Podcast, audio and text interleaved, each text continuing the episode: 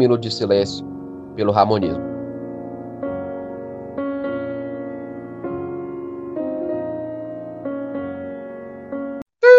Começa o Mesa Quadrada Podcast. Tudo bom com vocês?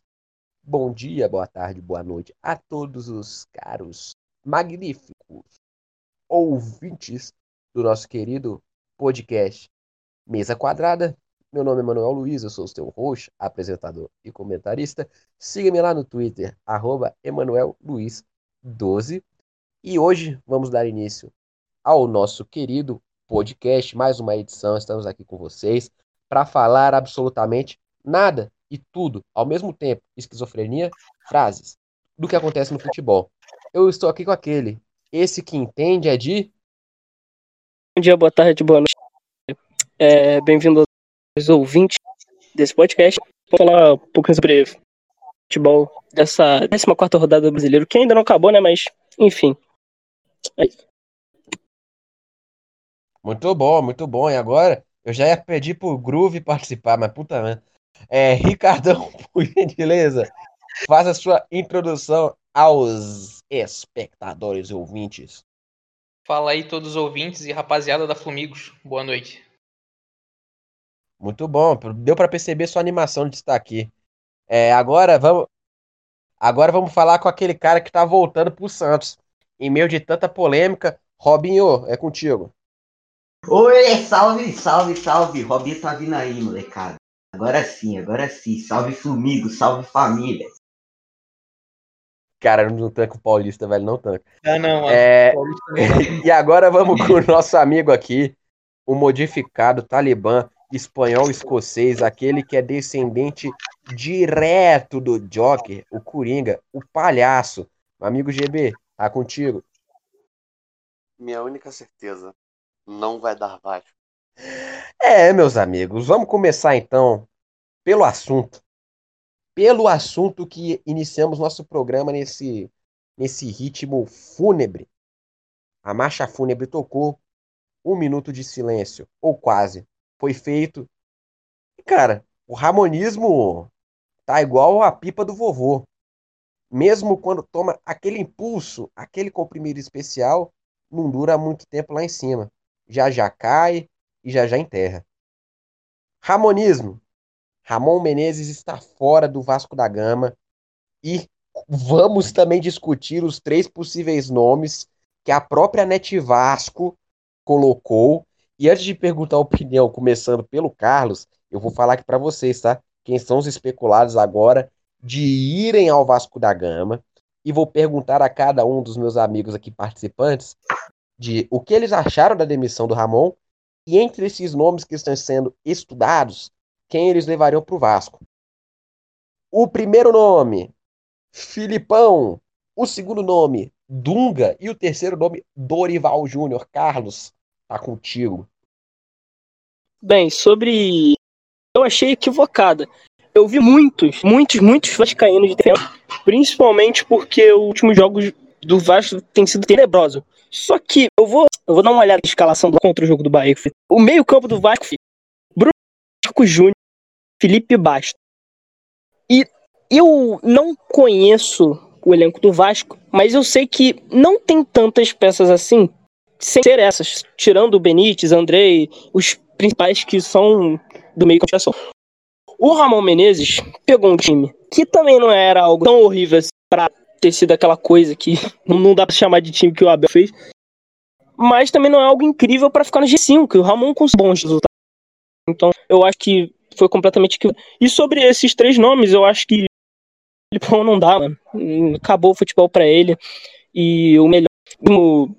Né, o GSL falando que vai. Não gosta do Dorival, mas eu acho que Olha, como vocês devem estar percebendo, a nossa transmissão está sendo invadida por hackers. A gente não sabe se é por causa da diretoria do Vasco ou alguma coisa está acontecendo com o nosso querido amigo Carlos Cachorreira. Mas explicando para vocês o que ele disse, ó, é porque assim, ele disse que o Filipão para ele não dá, não dá mais futebol, já está ultrapassado, Dunga a mesma coisa, e que ao contrário do que eu penso, por exemplo, em relação ao Dorival ir para o Vasco, que eu sou contra até por causa da relação do Dorival com a torcida do Vasco, ele ainda acha que o Dorival é a melhor opção para o gigante da colina. Certo, Carlos? Já resolveu seu problema aí com o Mark Zuckerberg? Tá difícil, mano. Estão querendo me boicotar. Felizmente. Olha, foi só ele falar. Foi só ele falar. Grandes comentários de Carlos Bandeirinha, o censurado, vulgo Netboa. Ricardo, vou passar pra ti. Quem você escolheria desses três nomes e o que você achou da demissão do, do Ramon? Fala, então, eu acho que a demissão do Ramon, ela aquele início espetacular que ele teve acabou prejudicando um pouco. A torcida criou uma expectativa muito alta que pelo elenco do Vasco não dava para se sustentar. E agora que deu uma queda no desempenho, a diretoria meio perdida, né, em época de crise política, eleição aí perto. Os caras foram lá e demitiram sem sentido nenhum, discordo completamente da demissão dele. Até pelas opções que o Vasco tá atrás agora, né? Felipão, Dunga e Dorival. Felipão e Dunga já descartaria na hora, para mim, péssimas opções. O Vasco briga com rebaixamento com esses dois aí. E o Dorival eu até, até curto um pouco, acho que pode dar certo no Vasco. O próprio Luxemburgo deu certo no passado. E o Dorival pode trazer um equilíbrio aí, fazer um trabalho, um trabalho para pelo menos o Vasco não passar sufoco como passa em toda a temporada. Um treinador com mais experiência também administrar nessa nessa fase de crise política e tudo mais que o Vasco passa. E não vai ser tão cedo também. Meu amigo Pedalada, Robinho Pedalada. Você que é um defensor da ida de Zubkov pro Fluminense, eu queria saber, nesse caso, envolvendo o Vasco e Ramon Menezes, o que você acha? Quem é o melhor nome para substituir o Ramon entre os especulados? E o que você acha da demissão do técnico? Ah, primeiro que eu acho que foi uma sacanagem com o Ramon, né? Você dá um time pra ele, que a principal opção pro seu meio-campo é o Felipe Bastos, é sacanagem. Você demitiu o cara com 13 rodadas no brasileiro, sendo que sua opção mais forte é o Dunga e o Felipão, é lamentável, né? Mas vamos lá, é, avaliando nome a nome, né? O Felipão, ele, ele tá o quê? Ele saiu do Palmeiras no meio de 2019. Eu acho que não é uma opção tão ruim como falam. Desse negócio ser ultrapassado para mim, eu, eu, não, eu não acho que exista muito isso, tá ligado? O Felipão é um cara cascudo que vai provavelmente iria blindar esse elenco. Ele, ele tem o Cano, que é um centroavante exatamente do jeito que o Felipão gosta, um cara para dar casquinha, que não é muito técnico. E eu acho que não, não sei se é uma opção tão ruim. O Dunga eu, eu desconheço, assim, do, do que o Dunga fez nesses últimos tempos, porque ele saiu o quê? Em 2016 da seleção? 16, né? Copa América. Isso, E de- não fez mais ele- nada. E depois ele não assumiu nada, não sei se ele estudou. Se, se ele estudou, eu acho que vale o teste, porque é, vocês podem me lembrar, a- as seleções brasileiras do Dunga nunca jogaram tão mal, tirando o 2016, que foi tenebroso, aquela eliminação na Copa América pro Paraguai, meu Deus, lamentável. Mas eu acho que também não é, é uma opção a se avaliar e ver se ele tá com vontade de trabalhar. Se ele tiver com vontade de trabalhar, é uma boa. Porque ano passado o Vasco apostou no Luxemburgo, o Luxemburgo fez um trabalho o quê? Decente até. Mas agora o Dorival, eu acho que de momento é a opção ideal pro Vasco, que é um cara que não é retranqueiro, ele joga, ele joga um futebol vistoso, e eu acho que ele tem, tem um, ele é um bom, como que eu posso dizer? Ele é um paizão pro elenco, tá ligado? Eu acho que ele vai conseguir gerir bem o elenco do Vasco. Agora, você falou esse problema da torcida, que eu, que eu desconhecia, mas eu não vejo como uma opção tão ruim. Eu acho que a demissão do Ramon é injusta, mas o Vasco não tá atrás de nomes tão ruins, não. Meu grande amigo GB, o que você acha? Pra mim, a demissão do Ramon foi um total absurdo com os torcedores do Vasco, porque eu acho que, mesmo da sequência ruim, ele tava fazendo o possível com o elenco disponível dele. E agora vamos para as opções, cara. Tendo em vista que o Thiago Largue, por exemplo, tá sem clube, eu não especularia nunca um Felipão da vida, porque eu acho que recebe um salário muito acima do que o Vasco pode pagar, certo? Eu não acho que ele receberia um salário do nível do Ramon. Mas eu acho que esses técnicos inovadores, sabe? Reconstrução seria uma pegada mais interessante pro Vasco do que técnicos como esses daí citados. O Dorival pode ser sim uma boa, mas os outros não acho tanto. Olha, vou dar minha opinião pra vocês. O Ramon Menezes é nítida que a demissão dele foi feita por causa de questões políticas, tá? A gente tá falando de um Campelo que quer tentar permanecer ou colocar algum indicado dele é, na presidência do Vasco. E para ele conseguir isto, ele precisa de um bom resultado até o final do ano. E o que o Vasco tem é ou classifica para Libertadores ou ganha uma, uma Sul-Americana, que eu acho que seria o essencial para o Vasco fazer. E vamos ser bem sinceros, com o Ramon, eu acho mais possível, cara, se tivesse mantido, porque o elenco gosta do Ramon. E hoje, inclusive, quando souberam da demissão do, do Ramon, protestaram.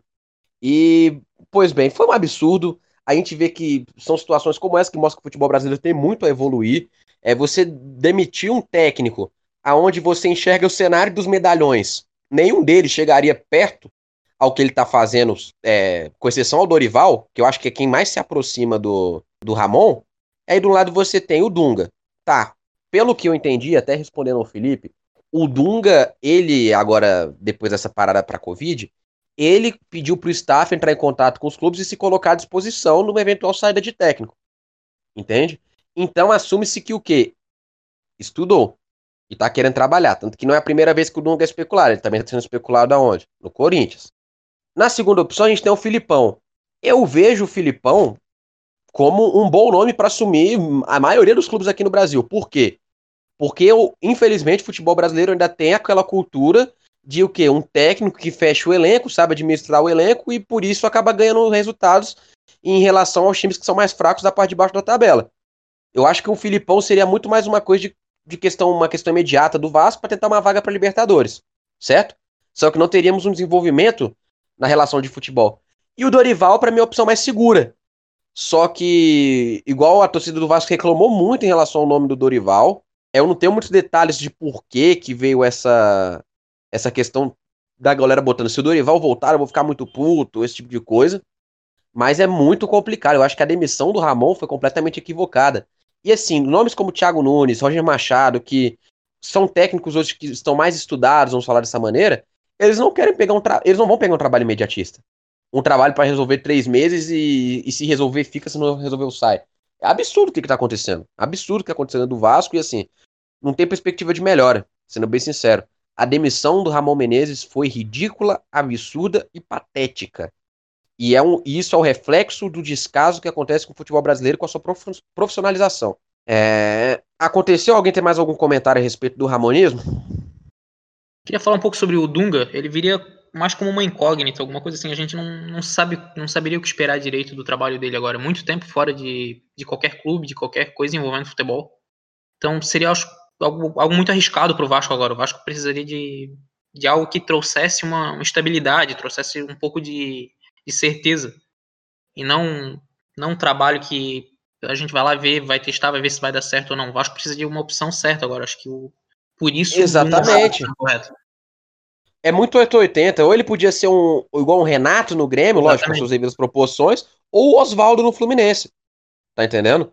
É muito 880 e eu acho que pro Vasco, ainda mais pensando no. Não tô dizendo que isso é certo, muito pelo contrário. Mas ainda mais pensando no imediatismo que a diretoria quer, seria muito arriscado trazer o Dunga agora, muito arriscado. Só que pelo menos o que eu penso é, eles estão querendo alguém para gerir elenco. Os três é fácil você ver isso. Que eles estão procurando por um gestor de elenco. E a gente sabe que os três fazem isso bem. Inclusive o Dorival barra quando ele acha que tem que barrar. A gente sabe muito bem disso. Então, para mim fica nítido que o Filipão ele é a primeira opção para a diretoria vascaína. E logo embaixo eles colocam o Dorival e o Dunga, até pela relação do perfil. Eu acho que eles estão procurando muito mais um gestor de elenco do que um técnico. Eles estão procurando um cara para chegar agora e, se Deus quiser que dê certo, que consiga administrar o elenco e fazer o Vasco beliscar alguma coisa. Então eu acho que, cara, até por causa da questão salarial, eles não colocariam, eles não iam sondar o Filipão à toa. Tá entendendo? Fica muito nítido, na minha opinião, que eles querem o, o Filipão primeiro para se não der certo, vão atrás de Dung e Dorival. Não sei se vocês pensam da mesma maneira. Um passarinho me, me falou um nome aqui, Jesse. Eu quero que, quero que você comente. Cristó, Cristóvão Borges. É, o Prime Day da Amazon. Pelo menos o que eu penso. eu acho que. Eu acho que assim, cara, vamos ser bem sinceros. O Cristóvão é um cara que no começo do ano eu fiquei muito chateado que aconteceu com ele no Atlético Goianiense. Tá entendendo? Eu, eu pô, o cara com... isso, pô. Ele tava invicto, parece, né? Um... Exatamente. E foi demitido porque segundo a diretoria, o trabalho dele não compactuava com a filosofia do Atlético Goianiense. Mas assim. É, claramente, claramente briga com a diretoria e os caras mandam embora. É, o, o, Atlético Goianiense é um coronel lá que comanda, psicopata, totalmente doente, cara. Se anuncia o Cristóvão agora, cara, ainda mais por causa do retrospecto, meu irmão, a confusão que aconteceu ali dentro de São Januário ia ser um negócio assim que não tá escrito. Mas é isso, galera. Assim, em relação ao ramonismo, eu acho que foi. É, foi um, um tópico, assim, que com 100% de, de convicção foi unanimidade pra gente de que a demissão foi errada, feita na hora errada, no momento errado. Em relação a substituto, cara, a única pessoa que eu, que eu vejo, assim, de técnico medalhão, que se viesse seria uma subida de patamar pro Vasco nesse momento, seria o Fábio Carilli, cara. E que eu duvido muito que venha. Sim, sendo bem sério com vocês, duvido muito. Mas de resto, nenhum dos nomes vai falar, nossa, vai mudar o nível do Vasco. Então, é isso, mais um caso de amadorismo dentro do futebol brasileiro. Espero que o Ramon receba uma, uma multa gorda pelo que ele ia ganhar até o final da temporada, tá? Espero que ganhe muito, porque tem que dar valor. Tem que dar valor e os técnicos não são valorizados, os trabalhos que são bem desenvolvidos não são valorizados dentro do Brasil. É lamentável. Na grande área, o Lucas Braga, olha o cruzamento para área, o desvio pro gol! Matson! Então, galera, voltamos aqui com o nosso segunda, segundo tópico. Vamos falar sobre o, o clássico de ontem entre Santos e Corinthians, que eu gostaria de dizer que foi a partida de futebol mais uhum. emocionante que eu assisti na minha vida, para não dizer ao contrário. Que jogo feio, que jogo sem noção. Opinião clubista. Felipe, o gol do Danilo Avelar foi legal ou foi falta em cima do João Paulo? Legal. Falha do João Paulo. Não, não, você não pode tomar um gol daquele, uma bola dentro da área do goleiro. Ele falhou, falhou no lance. A única coisa que dá para contestar é uma possível falta ali no começo do, do lance, que eu não achei também, achei falha do Luiz Felipe, mas mas foi totalmente falha do João Paulo que entregou entregou dois pontos pro Corinthians, né? Não, fez o Santos perder dois pontos. Inacreditável. Você não conseguir ganhar do Corinthians do Coelho é uma vergonha, cara. É, eu, eu, fiquei enojado com esse jogo. Oh, uma pequena observação. Jorge Salgado, candidato à presidência do Vasco, acabou de se encontrar com José Maria Bartomeu no Campinou, com o presidente do Barcelona. Será que vem aí um projeto pro Vasco lá do Barcelona, galera? O que é melhor, o Vasco do jeito como tá ou o Barcelona do, do jeito como tá? Sei não, eu acho que o Vasco ganha do Barcelona. Voltando ao Santos. Cara, vamos começar do começo. Um jogo muito ruim. É, o candidato a um dos piores jogos desse Brasileirão. Eu, se eu não me engano, o Atlético Paranaense. Eu acho que foi Atlético Paranaense e Corinthians. Acho que foi, que foi o único jogo que foi, conseguiu ser pior. Nossa, teve Mas um jogo... Bragantino e Corinthians. Não sei se você assistiu. Isso, foi Bragantino e Corinthians, perdão, não foi Atlético Paranaense, não. Bragantino e Corinthians. Cara, sem, sem pudor um jogo desse. E, e, caramba, o Corinthians envolvido em mais um jogo horroroso, né, cara? É, mas que a gente isso? tem que considerar também que o Santos tinha nove desfalques essa partida, tá? até o próprio treinador. Mas o Corinthians, o que o, esse trabalho que o Coelho tá fazendo é tenebroso. Cara, o Corinthians protagonizou todos os piores jogos do campeonato. Eu acho que se não contratar um técnico, eu não tô nem zoando, é fortíssimo candidato a ser rebaixado com esse futebol. Eu acho que mesmo com contratando um técnico, continua sendo candidato a rebaixamento. É muito difícil você salvar esse time, porque é um time sem velocidade nenhuma, é um time horroroso. Nossa, cara, aquele Léo Natel, se eu não me engano, meu Deus, o cara teve um lance. Ele, tro ele tropeçou na bola, eu nunca vi isso, um atleta profissional.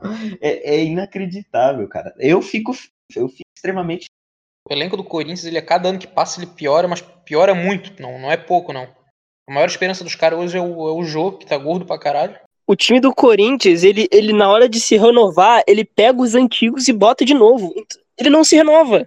Nossa, parece um não... time do Rio de Janeiro que eu conheço, cara. Cara, mas o, o elenco do Corinthians consegue ser muito pior que o nosso.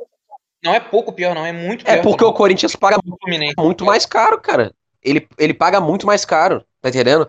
E assim, vamos ser bem sinceros, você olha, você olha pra um Ganso, você olha pro Nenê, você olha pra um Fred, são caras que você vê e fala, cara, dá pra esses malucos me dar retorno. Tá entendendo? Tipo, não é uma aposta assim, um tiro no escuro. Tá entendendo? Agora, com o Corinthians, não dá pra identificar da onde que vem a escolha dos caras, ó.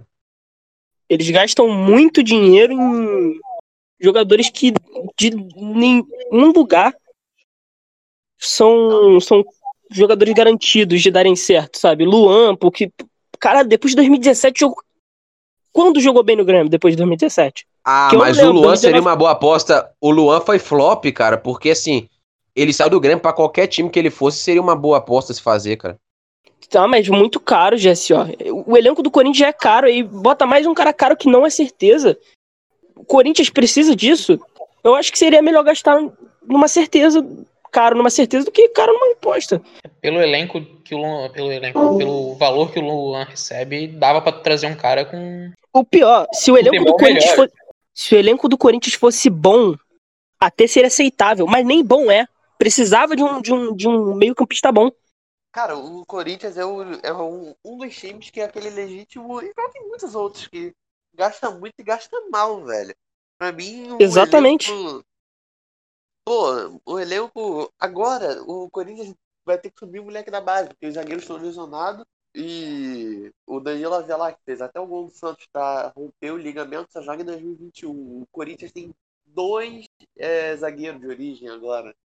Pega a folha salarial do Corinthians, tu compara com a nossa.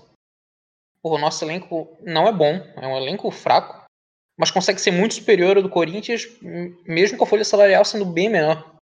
Isso é uma coisa que não dá, é muita incompetência, não dá pra entender. Ai, meu Deus. Ai, que tristeza. Que tristeza ver o futebol brasileiro desta maneira. Falta de aviso? Não é, cara. Não é falta de aviso. Tá entendendo? É bizarrice em, em- em- todo grau. E e isso que me incomoda, porque, cara, se fosse, sei lá, um grande passando com isso, dois grandes, mas não. Cara, qual é o time da Série A hoje que não tem problema em relação à gestão de futebol ou gestão financeira? Tipo, me fala, um time hoje que tá bem. Não tem, cara, não tem. Foi, eu acho que eu disse isso no último podcast. Não é em relação a gerencia, é, gerenciamento necessariamente, mas todos, quase todos, assim, tipo, questão de 15 para um pouco mais dos técnicos são contestados. Olha, eu, eu vou, eu vou abrir a classificação aqui, só pra gente. Eu vou falando se é contestado, vocês concordam ou, ou discordam, tá? E se discordar, a gente debate por quê. Ah, fechou. Porque, cara, assim, é um, é um absurdo tão grande e a gente percebe que cada vez mais a gente tenta, tanto pelo, pela parte do direito desportivo, quanto pela parte da regulamentação feita pelos órgãos que tentam, assim, de maneira forçada, e que eu acho que é o certo, a profissionalizar o futebol brasileiro.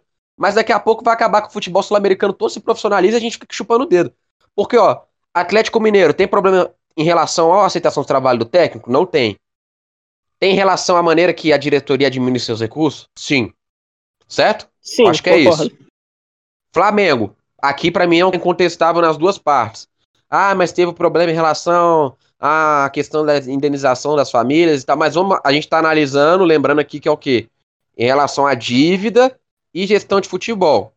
Tá? Mas em, em relação ao treinador, o, o treinador do Flamengo chegou a ser bem contestado já no início do Mas o campeonato. Jorge Jesus. Mas o Jorge Jesus também foi, cara. Não, lógico, Tá entendendo? Eu não, tô falando que eu concordo, eu não tô falando que eu concordo, mas eu, eu tenho até amigos meus flamenguistas que falam e, porra, xingando o cara, querendo que o cara saía há um tempo, pouco tempo atrás, isso não muito tempo atrás. Não, sim, sim. falando bem mal do cara, mas assim, eu acho que é um trabalho que já, já tá dando tempo, e já tá começando a dar fruto, já tá começando a dar resultado. Deram tempo pra ele e agora pra mim vai só evoluir também. Treinador muito Hum. superior a qualquer um que tem aqui. Qualquer um. Um flamenguista comentou comigo uma coisa que, que, é, que é bem interessante, que, cara, eu não, não- pode, pode não ter relação nenhuma, mas claramente teve uma melhora com o auxiliar do, do Domenech entrando em campo. E o auxiliar do Domenech claramente é mais ativo em campo, em questão de reclamação e tal. É muito mais ativo do que o Domenech. É, não sei se tem alguma relação, até porque os jogadores, muitas vezes, não, não é nem questão de qualidade, porque qualidade é incontestável, mas parece que eles. hum, tal- é Era mais uma questão mental, psicológica em alguns jogos, como o do Del Valle, do que qualquer outra do coisa. que do propriamente Atlético futebol jogado, cara. Exatamente. Eu olho pro time do Flamengo, eu vou falar com você. O time do Domi jogando, quando encaixa, eu acho mais bonito do que o Jorge Jesus. Sem exagero. Eu acho o estilo de jogo mais bonito. Eu acho o futebol mais bem jogado. Só que tem muito apagão. Tá entendendo? Tem horas que o time do Flamengo dá um apagão e, enfim, só pra gente não fugir do assunto. Mas em terceiro lugar, cara, o São Paulo é terceiro colocado e é contestado em tudo. A torcida desesperada pra diretoria e técnico cair. Tá entendendo? E aí você vai ver em quarto lugar. Também o Codê não é, é unanimidade com o Internacional. Quinto lugar, mesma coisa, diretoria e, e técnico, principalmente o Luxemburgo, contestados. Sexto lugar, o Fluminense, que é a mesma coisa, ambos contestados. Em sétimo lugar, o Santos, Filipinho. Aí eu deixo com você. Que, os dois são contestados? Ah, cara, o, a torcida até que vem aceitando bem o trabalho do Cook, embora eu acho que seja um trabalho medíocre dentro de campo, um time pobre de ideias que tem material humano para jogar melhor, ele tá conseguindo aos trancos e barrancos. Então acho que é uma classificação justa, até tá bem, tá ótimo. Excelente. Vamos aqui para a sexta colocação. Fluminense, sétima, tá, oitava então. Esporte. O esporte, apesar de estar diretoria, agora é o, é o Milton Bivar, tava, tava bem contestado, tinha, era bem equilibrado, para falar a real, a real, entre apoiadores e, e o pessoal que contesta, só que agora acertou no futebol. Já a Ventura, a própria torcida do esporte fala que é o melhor treinador que eles tiveram nos últimos três anos. O Jair Ventura. Então, eu aqui a gente tem. Acho dificilmente o Jair Ventura é contestado. Dificilmente. Sim, então, o melhor treinador que eles tiveram nos últimos três anos, segundo a torcida do esporte. Mas o esporte joga, pelos jogos que eu vi dele, jogou bem, jogou bem contra o Fluminense. E o primeiro tempo do, contra o Flamengo também conseguiu. É, tomou 3x0 e jogou bem. Tomou, tomou 3x0, mas assim, eu vi o primeiro tempo, falando sobre o primeiro tempo, conseguiu equilibrar uhum. a ação, conseguiu levar perigo contra o Flamengo. Mas eu, o melhor elenco que a gente tem na América fez um gol e aí disparou, né?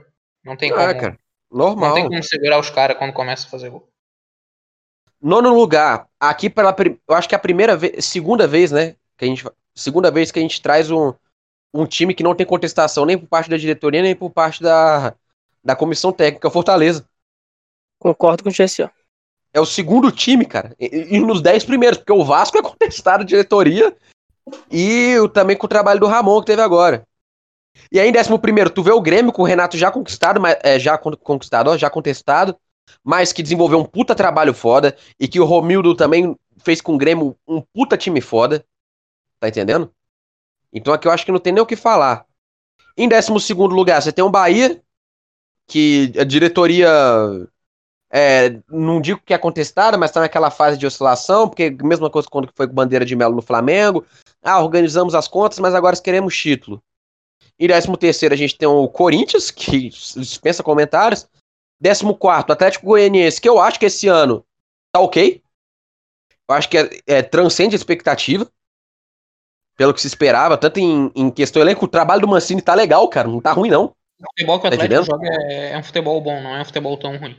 Eu, pelo tá que tem, tá bom. esperava. Até pelo elenco, tem um dos piores elencos disparado. o elenco do Atlético Goianiense é o mais econômico das primeira divisão. É o mais econômico. E é o time com menos dinheiro. Eu tenho um comentário aqui que eu concordo que é um pior elenco. Mas ele é um elenco equilibrado. Então, então acho que isso também é muito importante para o trabalho do Mancini, porque não é um elenco que não um jogador é muito é muito pior que o outro, um jogador muito mais lento e outro é muito mais rápido. Enfim, é um elenco relativamente equilibrado. Em 15 a gente tem o Botafogo que dispensa comentários, né, gente? Eu acho que, que é unanimidade que, que o, a situação que o Botafogo tá é muito grave. Tanto antes agora que teve a demissão do Altuori, quanto em relação à gestão, correto? Ah, mas ontem sim, deu uma sim. né? Quem sabe aí não tem uma evolução. Não, sim, eu, eu analisei em relação ao Tuori. Eu, eu, ah. eu tô falando em relação ao Tuori. É, em 16, o Atlético Paranaense, que no futebol agora deu uma crise esse ano, mas pelos últimos trabalhos em relação com a diretoria tá tudo bem, né? Pelo que o Pestralha fez lá dentro. Em 17, Ceará. Confesso para vocês que eu tô um pouco por fora da situação do Ceará. É preocupante, perdeu alguns pontos importantes dentro de casa. E vai, é, o, o Gordiola tá sendo cobrado, principalmente aí por causa da final do Cearense, que ele poupou contra o Bragantino, se eu não me engano. Aí ele tomou uma sova, foi 4 a 0 pro Bragantino, 4 a 2 né? 4 a 2 Aí ele perdeu na final do estadual pro Fortaleza, é, foi 2 a 1 gol no finalzinho. Aí no, ele le- perdeu pro Palmeiras e agora ele, ele aí ele joga joga hoje, acho que no final de semana é a volta da Copa do, do Cearense, ele tá ele começou a ter uma contestação já. É um cara que eu acho que vinha melhor no começo do ano e deu uma caída agora. É, é um Décimo- trabalho- Pode, pode falar, pode falar, desculpa. Não, eu não imaginava, eu não sabia que o Ceará tava numa posição tão baixa assim pelos resultados que eu tava, tava vendo, certo? O Vinícius. É, é, a gente vê ele surpreendendo, né, cara? Tipo, o Ceará, quando ele tá aparecendo na mídia, é porque quando ele surpreende contra um time bom. Foram É. quatro vitórias. Eu, depois eu quero que, se alguém puder pegar aí pra mim, contra quem foram essas quatro vitórias, eu agradeceria. E aí a gente volta no Ceará daqui a pouco. Mas em 18, Curitiba, que é um desastre nos dois âmbitos. O, o em 19 tem o Bragantino, que, que em relação ao futebol dispensa comentários. É, em relação ao futebol, não, em relação à gestão, ok, né? Eu acho que todo torcedor do Bragantino amou o que Não. aconteceu com o clube. Lamento. E em relação ao futebol, vai evoluindo. Por incrível que pareça, eu acho que mesmo estando em 19 lugar, para o que a gente encontrou com o Felipe Conceição no começo do ano, tá evoluindo o trabalho do Bragantino. Eu trouxe os resultados do Ceará aqui, ó. Vitória dele foi contra. Ali, ó, ele teve uma boa sequência, ele ganhou do Bahia, do Atlético Goianiense e aí ganhou um clássico do Fortaleza no Campeonato Brasileiro. Três jogos seguidos. é. Essa foi a boa fase que ele teve, que eu acho que ali deixou de ser um pouco contestado. Ele foi ganhar depois do Flamengo também. E depois disso não, não ganhou mais ninguém. Teve derrota pro Bragantino, empate com o Goiás, perdeu pro Palmeiras, ele tá jogando nesse momento contra o Atlético Paranaense. Começou agora há pouco o jogo. Em, dec... em vigésimo, Goiás, né, cara? O Goiás é complicado. Eu não preciso falar nada, o Goiás, pra mim, é o- o exemplo, assim. Mas que me deixou revoltado em relação ao Thiago Largue. Eu acho que é unanimidade de qualquer cidadão que tenha no mínimo três neurônios que funcionem pensando em relação ao futebol, cara.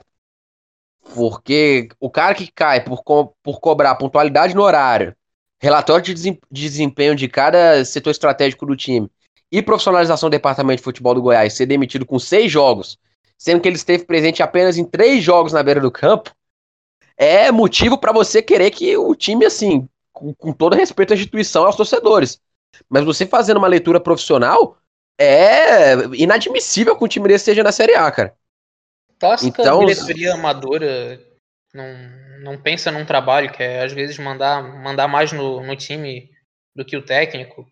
Então, que às vezes favorecer alguns grupos dentro do, dentro do clube que reclamam, às vezes muito trabalho, absurdo reclamar disso hoje em dia. E aí faz essas cagadas. Impressionante, cara, impressionante e não é pouco.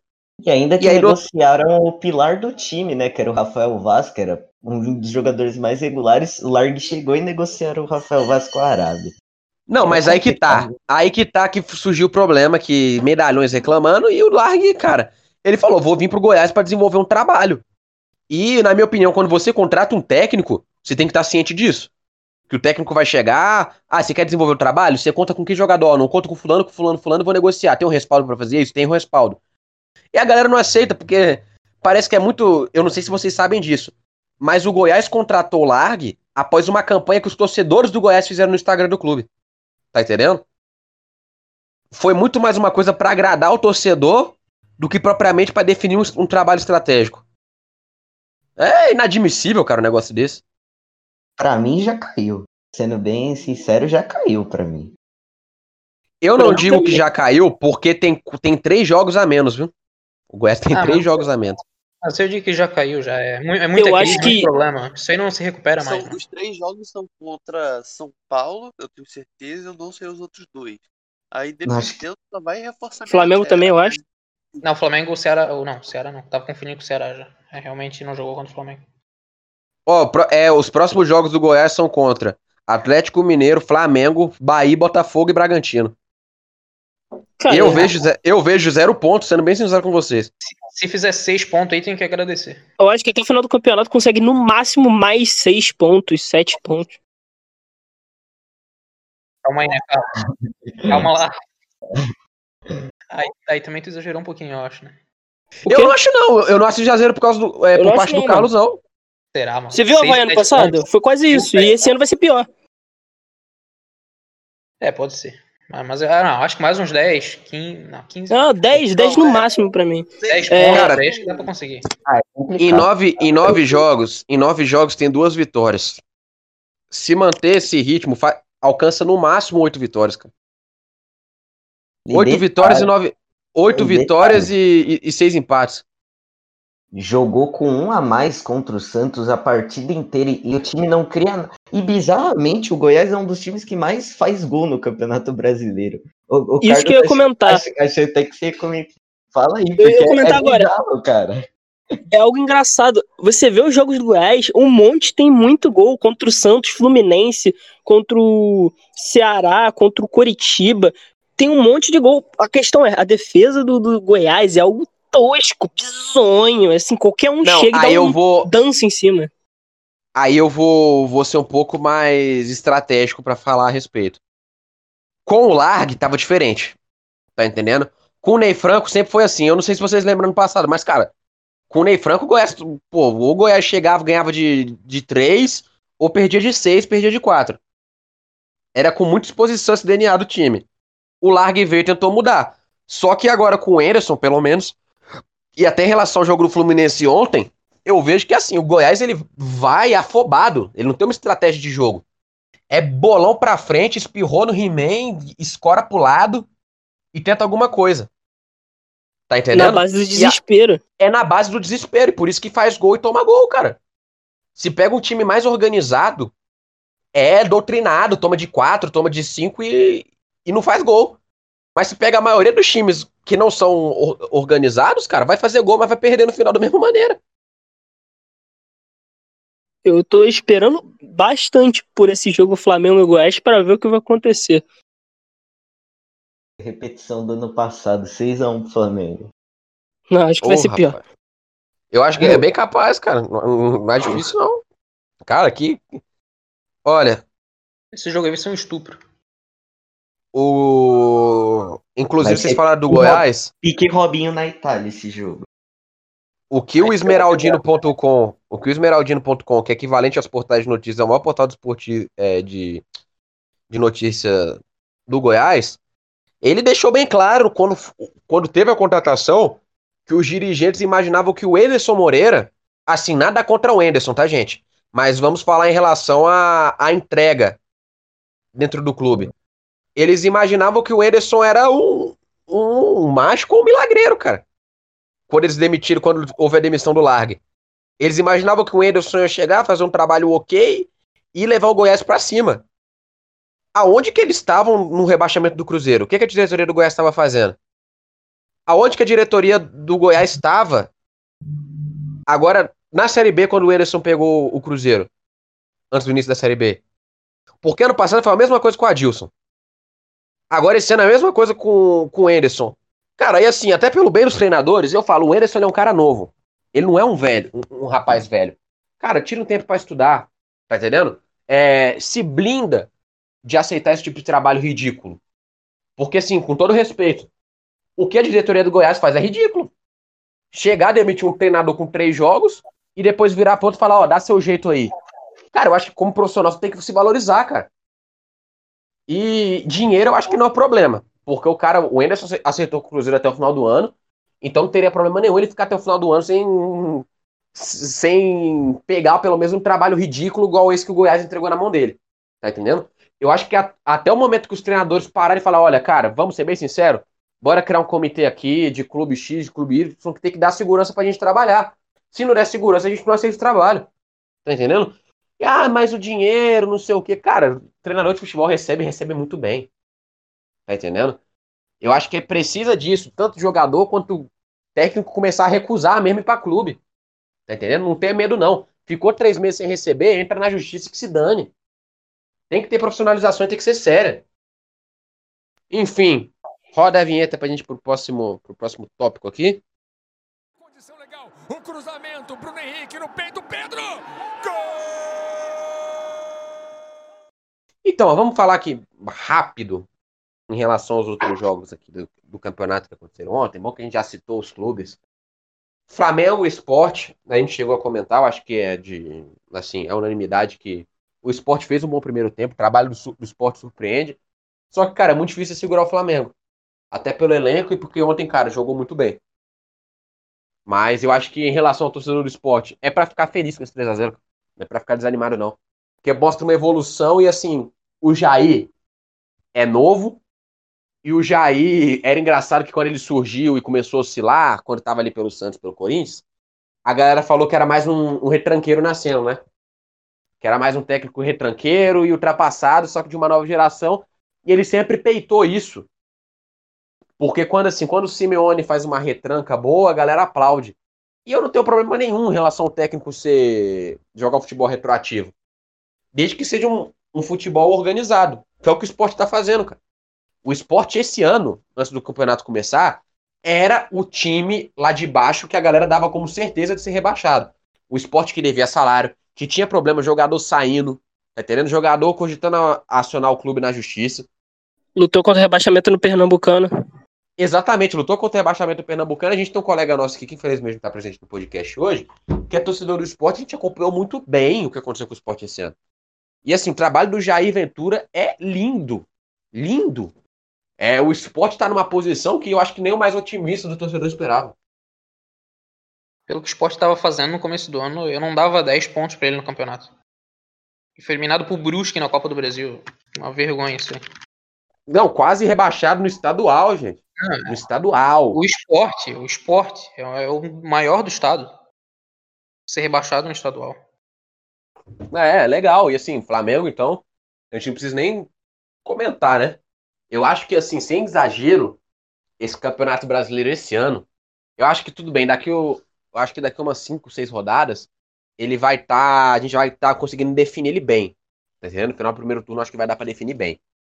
Mas a briga pelo título esse ano tá muito interessante. É, mas eu acho que mais pro final do campeonato a briga. Não muito pro final, até daqui um pouco. A briga vai ficar entre Galo e Flamengo e o resto vai ficar meio pra trás aí. Sim, sim. Eu não é, vejo mais ninguém não, é brigando, eu, brigando. Eu vejo assim, sendo bem Eu vejo assim, sendo bem sincero com vocês.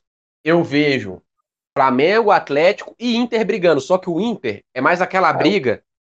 É mais aquela briga que eu acho que vai é ser o time que vai ficar em terceiro. Isso, eu acho que vai ser o time assim que vai brigar, só que ele vai servir pra, pra passar raiva. Tá entendendo? É, Os times lá de cima passar raiva. Ele correndo por fora. É, só que a briga vai ficar entre esses dois. E o São Paulo e o Palmeiras. É, eu vejo até. O Palmeiras tem, tem elenco para entrar nessa briga, mas eu não vejo o Luxemburgo como. É bagunçado. É, não, não, não, é não bagunçado. joga futebol. Joga futebol. Então, e eu, eu acho, acho que falta intervenção do, do departamento de futebol também, cara. De alinhamento, porque parece que assim, é, tá o Palmeiras, por causa da Crevisa, se acomodou esses últimos anos. É, é se isso acomodou. Tá, tá muito acomodado, tá, tá aceitando muito, tá, tá muito tipo, time que mais empata no campeonato. Então, sei é. lá, acho é, tinha, tem elenco para tá brigando lá entre os três primeiros, para estar tá realmente brigando pelo título. Mas eu acho que esse ano já, já escapou, porque eu não vejo o Luxemburgo caindo tão cedo e eu acho que ele não consegue levar o Palmeiras para o título brasileiro. Ah, cara, mas eu não acho que. Do que adianta você ter três opções para meia? Que é o, por exemplo, o Zé Rafael, o Rafael Veiga e o, e o Gustavo Scarpa, mas nenhum deles desempenhar um futebol foda, ah, cara, tá ligado? Três jogadores que já mostraram futebol, então acho que isso aí. É, eles já mostraram, mas no Palmeiras eles não rendem, tá ligado? Tipo, o ah. Palmeiras tem o Ramires no banco. O Ramires ganha um milhão por mês e não joga, tá ligado? Tipo, ele entra mas e o... não consegue fazer nada. Mas essa aí, é a questão. Mas, tipo, e já é. E eu acho que é reincidente já, não é só culpa do Luxemburgo. Eu acho que é muito mais. É culpa técnico. do departamento também, porque assim, você fazer contratação igual o Ramires, igual o Rony, por exemplo, que são caras que recebem pra caramba, que jogam bola, cara, inadmissível você ter esses caras oscilando a partir do momento que eles são contratados e ficarem no banco. Tá entendendo? Assim, cara, em qual time aqui no Brasil que o Ramires ficaria no banco? Sendo bastante sincero com vocês, em qual time? Não, não, não tem. Só, só, só não tem. o futebol dele na teoria, porque na prática ele seria banco de metade do campeonato. É, na prática, não, assim, eu tô falando em relação, eu tô falando assim, porque quando você contrata, quando você contrata um cara para ganhar um milhão por mês, você tá contratando esse cara para ficar no banco? Com certeza não. não. Você tá, você tá contratando não. esse cara pra, pra jogar, não só pra jogar, pra decidir também. Né? Um Exatamente. E assim, você pega as posições do, do Palmeiras, é muito congestionado o time do Palmeiras, cara. Você tem mil jogadores na ponta, você tem mil jogadores no meio e você tem mil jogadores na volância. E aí que, a galera fala? Não, tem que ter esses jogadores porque é para você rodar o elenco e ganhar, e ganhar tudo que você disputar. Eu concordaria se fosse feito dessa maneira, mas assim, Zé Rafael foi contratado pra quê? Pra ser o cara do meio campo do Palmeiras. Depois chega o Rafael Veiga. Vai ser o cara dentro do meio campo do Palmeiras. Aí na ponta, vem o Gustavo Scarpa, vai ser o cara da ponta do Palmeiras. Vem o Rony, vai ser o cara da ponta do Palmeiras. Vem o Carlos Eduardo, vai ser o cara do ataque do Palmeiras. Cara, é tudo feito assim, como se o dinheiro fosse resolver. Tá entendendo? E aí você pega, por exemplo, o time do Flamengo. Na minha opinião, é o time que tem o elenco mais completo, só que não é o time que tem as é mais estrela. Contrata no patamar assim de estrela. Vamos trazer estrela acabou? Tá entendendo? Realmente. Eu acho que as contratações do Palmeiras, quando chegaram, foram muito mais badaladas do que as do Flamengo. Não, eu discordo. Eu acho que acho que é o contrário do que você falou. O Flamengo tem um elenco menos completo do que o Palmeiras, mas tem jogadores mais estrela. O Palmeiras é incoerente nas contratações. Por exemplo, é, o, o Palmeiras teve um problema enorme com o centroavante, tá ligado? Desde, o, Uhum. desde o ano passado, que era aquele rodízio Borre e Daverson, que é uma coisa tenebrosa. Aí o que, que o Palmeiras fez? Foi buscar quem? Foi buscar o Luiz Adriano. O Luiz Adriano, pra mim, é top 3 centroavante fácil aqui do Brasil. Fácil. Ele Sim. joga muita bola. Ah, mas aí, aí você vê que o Palmeiras não faz isso em outras posições, tá ligado? Traz um lateral esquerdo que é unanimidade, que é o Vinha, que é muito bom lateral, muito bom, mas continua com, por exemplo, o Bruno Henrique, volante, que nunca jogou nada no Palmeiras, entendeu? Eu acho que o Palmeiras é meio incoerente nisso. Mas o Então, Flamengo, Felipe, o Flamengo quando ele investe, Eu- ele contrata os caras pica, Eu tá concordo, eu Mas- concordo com o GSO, porque o Flamengo, talvez nesse, nesse ano realmente tenha contratado caras com um patamar meio alto, assim, entre aspas. Mas ano passado, o Gerson, quem era Gerson? Quem era Gabigol? quero. Bruno. então- Não, olha, vamos ser bem sinceros, assim, eu- eu- só pra, pra não perder o, o meu ponto. Quando você falou em relação a contratar o Palmeiras contratar com mais status, o Flamengo contratar com mais status, sabe por que eu discordo, cara? Porque exatamente pelo que você disse. Quando trouxeram, por exemplo, o Borja, o Borja chegou como rei da América, cara, no, no- no Palmeiras. Entendeu? Ele chegou como sendo o cara pra resolver. O Ramiro chegou como sendo o cara pra resolver. O Carlos Eduardo chegou com uma contratação mais cara da história do Palmeiras. E a gente vai olhar pelo lado do Flamengo. Quem o Flamengo contratou com um patamar assim pra chegar? Porra, chegou o cara mais foda do time. O Gabigol chegou por empréstimo. Vale lembrar, tá? O Gabigol chegou por empréstimo. O Bruno Henrique, quando chegou no Flamengo, era um cara que tava em decadência no Santos. Bruno Henrique Que- nunca jogou, nunca tinha jogado a bola que jogou no passado. E Ah, quem chegou aí- com o patamar de craque foi o Rascaeta e só. Não, o Rafinha e só? o Felipe Luiz. O Rafinha e o Felipe Luiz também É, chegaram não, com- sim, sim, com- mas é porque chegaram de graça. Chegaram de graça, cara. Não, o Flamengo não investiu nesses jogadores. Não, Por eu- exemplo- eu, entendi seu ponto. Eu acho que o Jorge Jesus também potencializou muito os jogadores, né? O Gerson, ele. Eu não Sim, esperava concordo. que ele fosse, fosse render tanto que nem ele rendeu. Eu, eu entendi, mas eu acho que você também entendeu o que eu quis dizer em, em relação Uhum. ao, ao Flamengo contratar os caras mais badalados e o Palmeiras contratar embaciada, mas não contratar o cara, tá ligado? É, é, é esse que é o ponto. Cara, o Flamengo não pagou taxa pra tirar Felipe Luiz, não pagou taxa antes com a gestão do Bandeira pra Diego, não pagou taxa pra Diego Alves, tá entendendo? Cara, ele se potencializou. O Palmeiras não. O Palmeiras parece que ele quer comprar é, o título, tá entendendo? Ele acha que com dinheiro vai resolver, mas sem planejamento não resolve, cara. Tá entendendo? E aí eu falo, cara, se a Crevisa, porque a Leila, mamãe Leila já tá a pé da vida, né? Com, com retorno. Tanto que esse ano até enxugou a mão muito mais. Cara, se a Leila sai do Palmeiras hoje, o Palmeiras vai ser mais um clube que vai ficar com o status de Fluminense.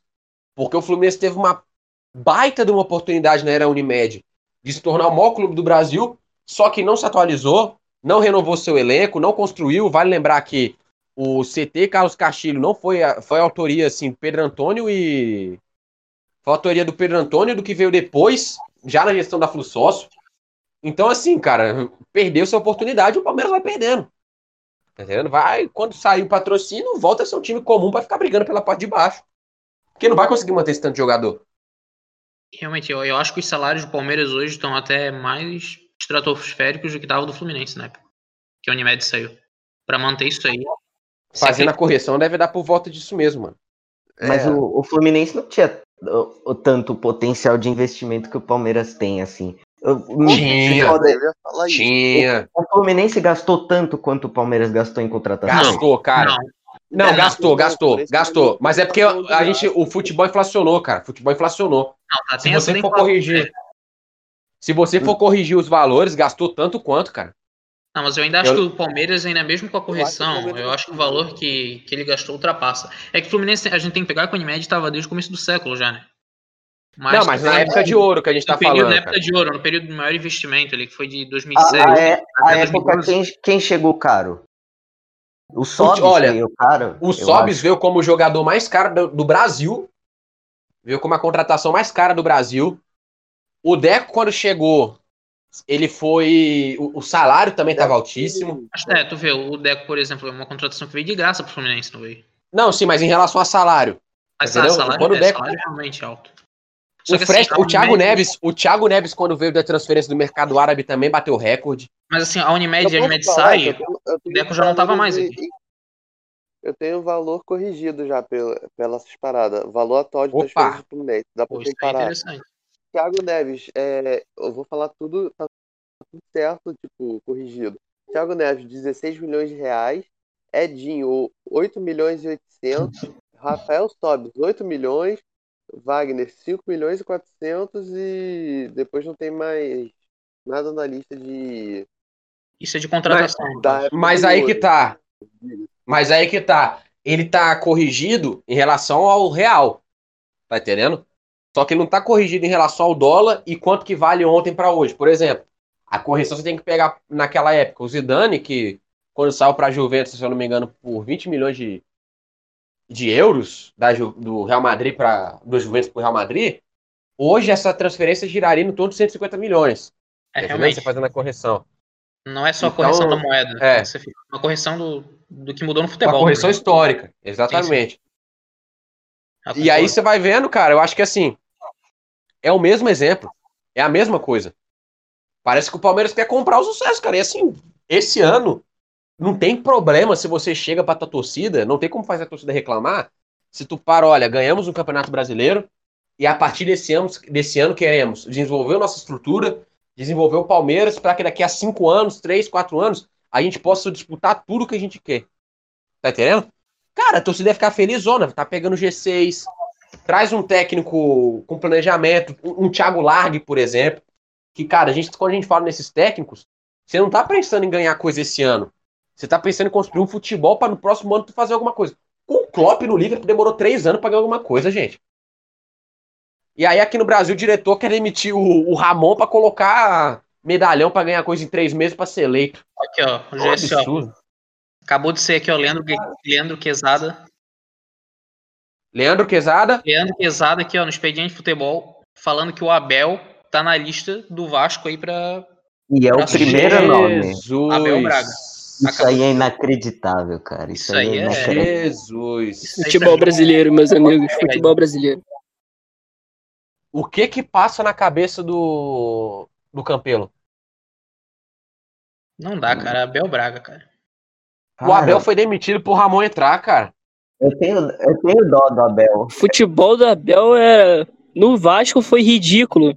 Foi vergonhoso. Manch... Manchou a história do Abel. Com todo respeito, com todo respeito à instituição do Vasco da Gama. Abel, lógico que o Abel não vai estar assistindo a gente, né? Pelo amor de Deus. Abel, pela sua dignidade como grande ser humano que você é, e ninguém discorda disso.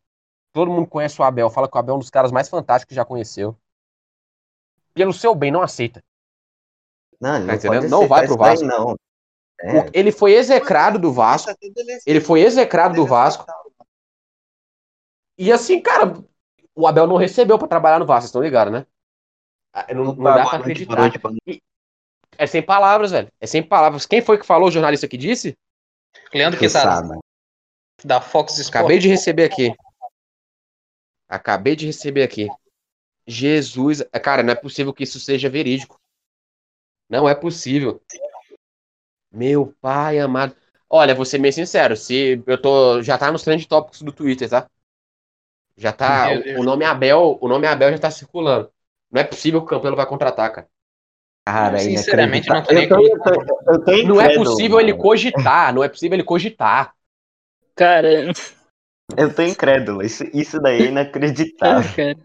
Se Inacreditável. eu né? sou Abel, se eu sou Abel, eu mando uma mensagem pro Benja, agora e falo, olha, Benja, não tô sabendo, agradeço o interesse, mas não quero, até pela situação que eu saí do clube, não quero voltar agora não. Pronto.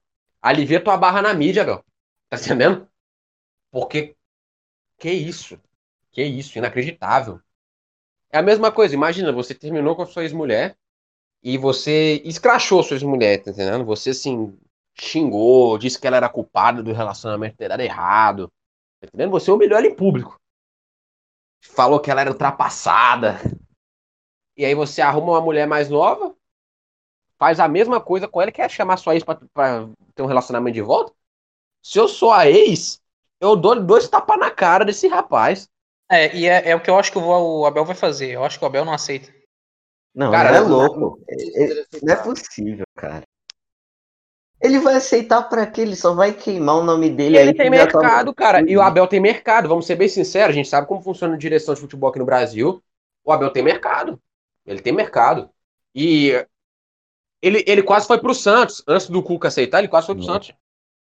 Então, assim, acho que ele tinha que falar, olha, tô estu... vende, seu, vende seu peixe, aproveita disso e vende seu peixe pra mídia. Fala pra Fox, pra ESPN que você tá estudando, não quer nada esse ano. Tá entendendo? E ainda fala que não aceitaria, não, por causa de tudo que aconteceu. Não é possível, não, gente. E, cara, com todo o respeito do mundo, pra mim, se a gente estivesse falando de, de crime de responsabilidade, como, por exemplo, se fosse um presidente da República, isso era pro Campelo responder perante o Conselho do Vasco, cara. Porque isso prova que não tem rumo nenhum departamento de futebol do Vasco. Não tem rumo. Sem E aí eu nenhum. vou muito mais no que o pessoal da oposição diz, tá? Que o- até na onde essa gestão acerta, parece que é muito mais no chute. Porque eu não sei se vocês lembram, mas o Cano foi indicação da torcida para a diretoria contratar e o Benítez foi do scout do Vasco. Eu vou mais na teoria da torcida, cara, que se não é a torcida apoiando ali e indicando, o, o Vasco não tem, não consegue contratar bem e não consegue desenvolver um futebol bem. São os dois únicos jogadores, assim, acima da média que o Vasco tem, né? O Cano e o Benítez. Se não fosse esses dois E aí. for indicação da torcida. O Andrei também, for indicação da torcida. O André, André cria, né? O André É um cria. departamento de futebol inexistente. Valência tá vindo aí, hein, família? Pra Latera. É, e aí que me surpreende mais, tá? A informação interna que saiu do Blessing Vasco vai hoje doutrinar. foi que a informação interna que saiu, eu vou ler pra vocês aqui. Olha, a informação interna do Vasco foi a seguinte. Isso foi confirmado, tá? Não é um achismo nosso aqui do podcast, não. A contratação do Antônio Valência está bem perto de ser finalizada pelo Vasco. No entanto, uma questão ainda atrasa o desfecho positivo. A família e o jogador ainda não se decidiram se vão mudar para o Brasil ou não. Então a gente pode dizer o quê? Que o Messi aceitou jogar no Vitória. Ele só ainda não decidiu se vem ou não. E aí eu penso, cara, poxa, o cara que vaza essa informação de dentro do clube, será que ele não vê que ele pode estar prejudicando o clube? Tá entendendo? Eita. E aí eu vejo que é muito coisa por causa de eleição. O Leven, por exemplo, Cara, é um cara super gente boa, um cara super do bem, que sempre tá em contato com a gente aqui pelos meios oficiais. Teve aquela questão do Yaya- que, pô, ele já foi diferente que já tinha um negócio documentado, né? O Yaya apareceu na mídia, disse que ia jogar no Vasco e tal. Aí, ok. Mas no caso do Campelo, poxa, o pessoal do, do Vasco sair já falando que tá tudo certo com o jogador, aí é foda, cara. Porque não foi nada que surgiu pela imprensa. Foi toda informação vindo de dentro. Tá Cara, entendendo?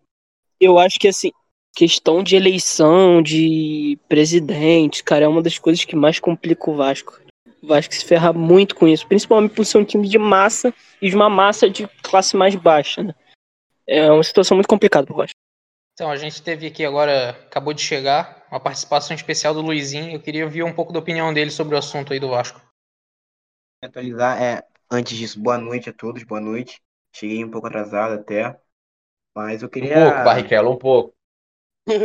um pouquinho só. Eu acho que o ele tá ele tá se precipitando muito em chamar o Abel, sabe? Tá se pre- precipitando muito, muito mesmo. Tem, poxa, vários outros técnicos aí que podem, pô, botar o Vasco meio que na linha, sabe? Deixar assim, não dando um planejamento de ah, pré-Libertadores, uma sétima colocação, sabe? Mas um meio de tabela, sabe? Uma coisa que dê pra sustentar.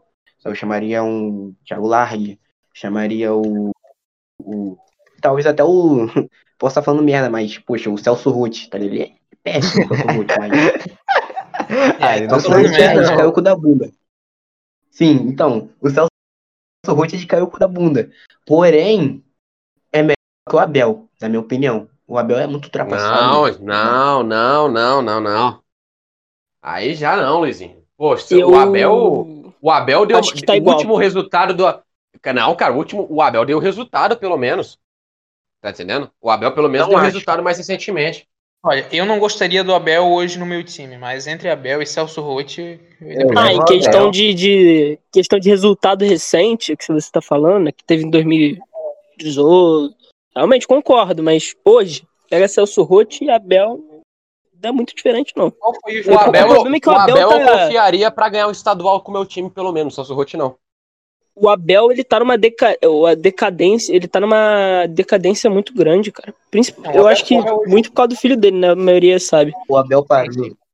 O Abel hoje, pra, faz- pra fazer um grande trabalho, ele não serve. Só entre, desse- entre ele e Celso Roth, pra mim, não precisa nem pensar, né? Eu nem lembro do último trabalho do Celso Roth, qual foi. Cara, foi o Mundial com o Inter, não foi? Não. Não, não, ele, não, o não. Celso Roth fez o, O trabalho, não, eu acho que. Acho que foi aquele último. ano passado reta ele, ele reta treinou, final de acho. rebaixamento do Inter, será? não, acho que ano passado ele treinou em algum time, né? É, o, o Ah, ele, último, tava, ele tava em algum o time. último, o último trabalho do Celso Roth foi aquela reta final com o Inter de- do rebaixamento que ele tentou ali Foi com o Inter? fazer um milagre em 2016. Não, eu acho que ele chegou a treinar alguns outros. Eu não sei se da Série A, acho que da Série A não. Mas ele chegou a ter trabalho depois disso. Pior que eu Não, conferi o aqui, último mano, é o- título. O último é título o- foi a Libertadores mesmo, cara. Igual eu disse pra E ali- vocês. Essa Libertadores ele pegou na reta final já, não, não Sim, fez a É, ele toda. pegou o trabalho totalmente pronto, Totalmente praticamente. ponto. aham. Só, só assinou, né? Só levou o crédito. Ele, ele assumiu na semifinal, cara. Pelo que Ele eu tô vendo aqui, o último time que ele assumiu foi internacional mesmo. Ah, foi aquele então. Cara, quatro anos. Era o isso. Jorge, era o Jorge Fossati. E aí veio o Celso Roth. É, eu acho que alguém que tá quatro anos sem, sem ter um trabalho, não, não dá pra trazer um cara desse pra uma primeira divisão. Ah, o Dunga, cara, olha o que, que tá acontecendo com o Dunga agora. O Dunga vai terminar esse ano. Mesmo caso do Dunga. O Dunga ainda a gente não, não viu muita coisa dele. É, é um técnico que a gente sabe. Ele é novo. Ele é o novo, é ele novo. pode chegar e fazer um trabalho bom ainda. É, Eu acho que é preferível que o Celso Roth, no caso. Cara, Não- assim, não com todo, com todo respeito até ao- aos técnicos, mas, cara, tu quer conseguir trabalho no Brasil, pelo menos dá um migué e finge que tá estudando, tá entendendo? Pega assessoria de imprensa, comunicação e coloca pra falar, falar que você tá fazendo curso. Porque não dá, cara. Tá entendendo? Não dá. E assim, com todo respeito mesmo. Outro que tava fazendo o, o Levi, pô, o, o próprio Levi Coupe. O Levi Coupe é um treinador que tá direto postando foto nas redes sociais, colocando que tá estudando. Pra fazer curso, tá entendendo? Já já tá com trabalho. E assim, a torcida aceita. E só pra terminar esse assunto do Vasco, vocês estão me ouvindo direitinho? Tamo, tamo. Certo, só pra Sim. terminar esse assunto do Vasco, a gente percebe que o Campelo, ele complica algo que estava bem. Algo que ele estava muito bem fazendo. Tava, tava bom a situação do Vasco. É, ele ia vir agora para a eleição, e com a justiça em barreira na candidatura dele, o candidato que ele apoiasse viria forte. Ponto. Agora é capaz de que o Campelo apoiava em fraco. Porque o Vasco estava numa situação que a torcida do Vasco, com todo respeito assim, à instituição, mas a própria torcida não, não, não acreditava em título esse ano. A própria torcida do Vasco não acreditava em título esse ano. Ah, harmonizamos, estamos em primeiro, mas a torcida do Vasco sabia que pelas dificuldades, se eles estivessem muito bem, eles chegariam no G6. Entende? A própria tá, torcida é- reconhecia isso. Foi essa empolgada que deu na torcida do Vasco. Pensou, pô, a gente pode brigar, quem sabe, uma vaga na Libertadores, chegar um pouco longe. Não, mas eles, eles Foi colocaram o pé no deram. chão. Mas eles. Então, a Sim, torcida sim. tava com o pé no chão. O negócio foi que a torcida empolgou a diretoria a diretoria achou que dava pra fazer mais. Não dava, gente. O Vasco tem muita dificuldade técnica, tem muita dificuldade financeira. Tá entendendo? E aí o Campelo, ao invés de deixar o Ramon, porque com todo respeito, cara, se o Ramon continuasse agora, ele poderia até cair daqui pra frente, mas a torcida tava satisfeita. Tá entendendo? Reconhecia os erros, mas se via que a culpa não tava diretamente no Ramon. A culpa tava onde? Tava no meio-campo do Vasco, nos jogadores, no, na demora que foi pra diretoria é, voltar a acertar do Vasco. Tá entendendo? O pior, o menos pior problema que eles tinham era, era o técnico. Eles não tinham é, essa necessidade de tirar o Ramon agora. Só que agora pra torcida, cara, e, e pra diretoria, todos os outros problemas que surgiram vão ter que lidar agora. Todos. Porque o técnico que vem agora não vai ser maioria para ninguém. Tá entendendo? Não tem um técnico agora que iria chegar para assumir e que a torcida ia apoiar 100%. Que quer assumir o trabalho, não tem. Porque vocês acham que o Thiago Nunes vai aceitar assumir o Vasco agora? Com toda essa situação acontecendo? Vocês acham que o Thiago Nunes aceitaria? Vai aceitar. Ah, vai. Vocês acham que o Roger Machado aceitaria? dúvidas. O, Ro- o Roger, O Roger não, aceita- ele aceitaria. O Roger aceitaria, eu já acho que aceitaria. O Roger recusou já hoje. É? Aí, O Roger recusou. Ele falou que não vai trabalhar nesse ano. E assim, com todo respeito, ele até pode entender não trabalhar. Mas eu duvido que se chegasse agora o Internacional, por exemplo, com toda a estrutura boa que tem, Ah, e oferecesse para esse técnico de trabalho, vocês não aceitariam. Isso Sim, daí de, de não, quer, ter- não quer treinar é só uma desculpa pra não subir time fraco com Sim, problema. sim. Se o o Galo Abel fez isso com o Fluminense ano passado. É, é- é o que eu ia falar. O Abel fez a mesma coisa. Caio levantou, toque de cabeça lá dentro!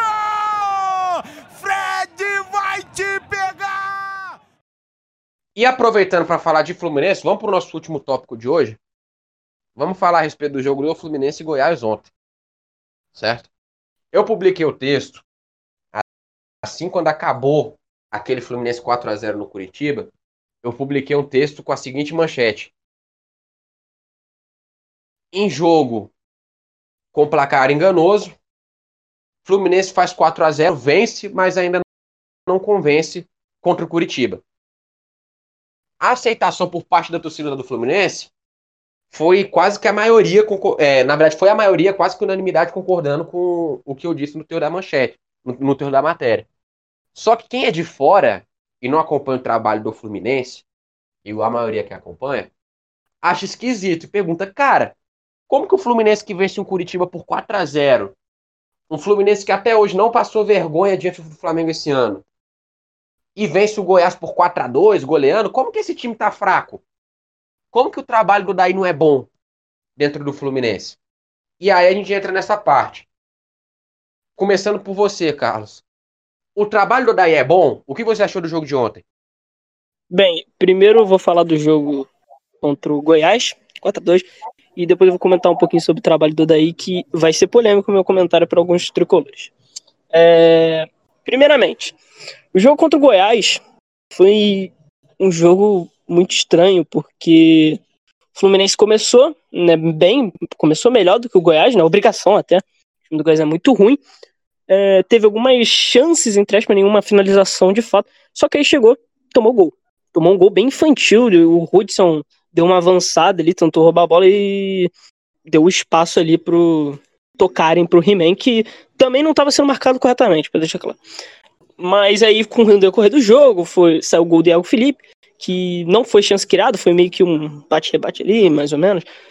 No segundo tempo, né, o, como a defesa do, do Goiás é muito fraca, deu espaço pra gente tentar infiltrar, fazer, fazer os nossos ataques. E, e chegou o Fred, cabeceou, né? Chegou o Caio Paulista, Caio Paulista, e cruzou pro Fred cabecear. Cabeçada bonita, um gol bonito. 2 a 1 beleza, acabou o jogo, né? Enfim, é, é 2x1 Fluminense. Não, porque o mesmo Fluminense se, se acomodando com 2x1, o Goiás não se acomodou, obviamente, conseguiu um pênalti que é bem estranho, eu achei que foi pênalti no final das contas, mas é bem contestável, principalmente porque antes parecia muito que tinha batido na mão do jogador do Goiás, mas com as câmeras era muito difícil de ver, com a câmera da Premier. É muito difícil de ver. Aí, beleza, 2 a 2 desespero total, né? Porque o daí pra frente é complicado. Só que é o Goiás. Hudson rouba a bola, Nenê chuta. Única coisa que ele sabe fazer, a única coisa que ele fez no jogo, por sinal, fez o gol. E depois foi outro gol achado do Digão. Bem, a atuação não importa tanto. A questão é que o torcedor tricolor já entendeu que esses gols achados de Odei Helman, sabe, não convencem. Sobre a questão do trabalho do Odei Helman, cara, eu acho que assim, é um treinador que tem muita sorte. Se o Diniz tivesse essa sorte, a gente estaria melhor no Brasileiro de 2019. Porque, cara, é absurdo.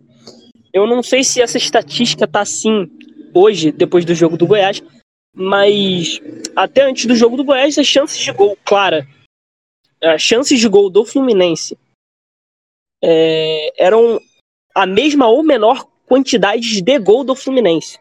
O Fluminense não criava, o Fluminense fazia gol.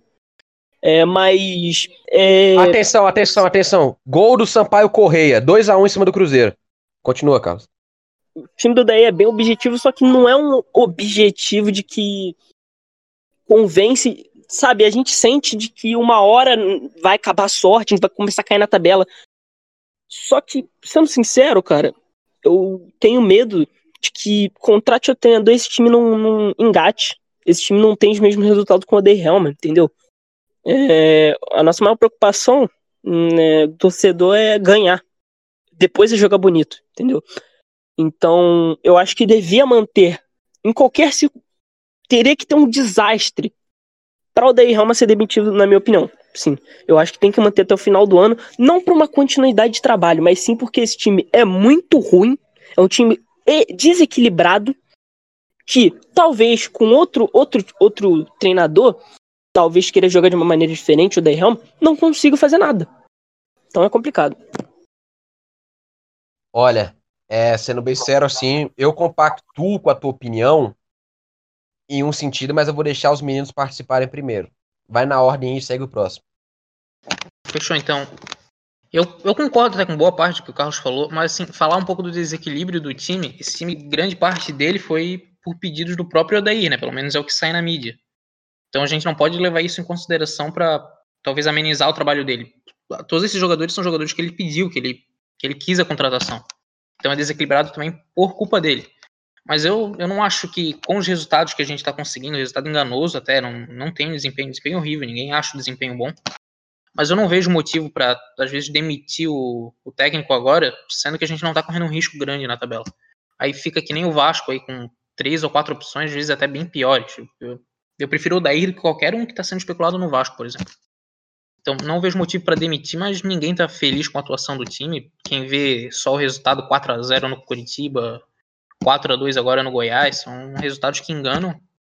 É, é muito pela fragilidade dos times. Não? O Fluminense ontem jogou mal, mas mesmo assim conseguiu fazer quatro gols em quatro bolas, às vezes meio, meio achadas, jogadas criadas, mas assim, não, não, não eram grandes jogadas, grande, uma bola muito trabalhada, nada muito bem, muito bem feito. E uma coisa boa da atuação de ontem foi que o time não recuou, como na maioria dos jogos. Eu acho que mais pela fragilidade do que por, vamos dizer assim, do que pelo, por ordem do treinador ou por, pela capacidade do time. Foi mais pelo adversário, mas é um sinal positivo que a gente leva aí. Tem, o Odair tem fama de retranqueiro, de faz um gol e recua, mas não, a gente fazia gol e continuava em cima, continuava no ataque. Espero que continue assim para os próximos jogos.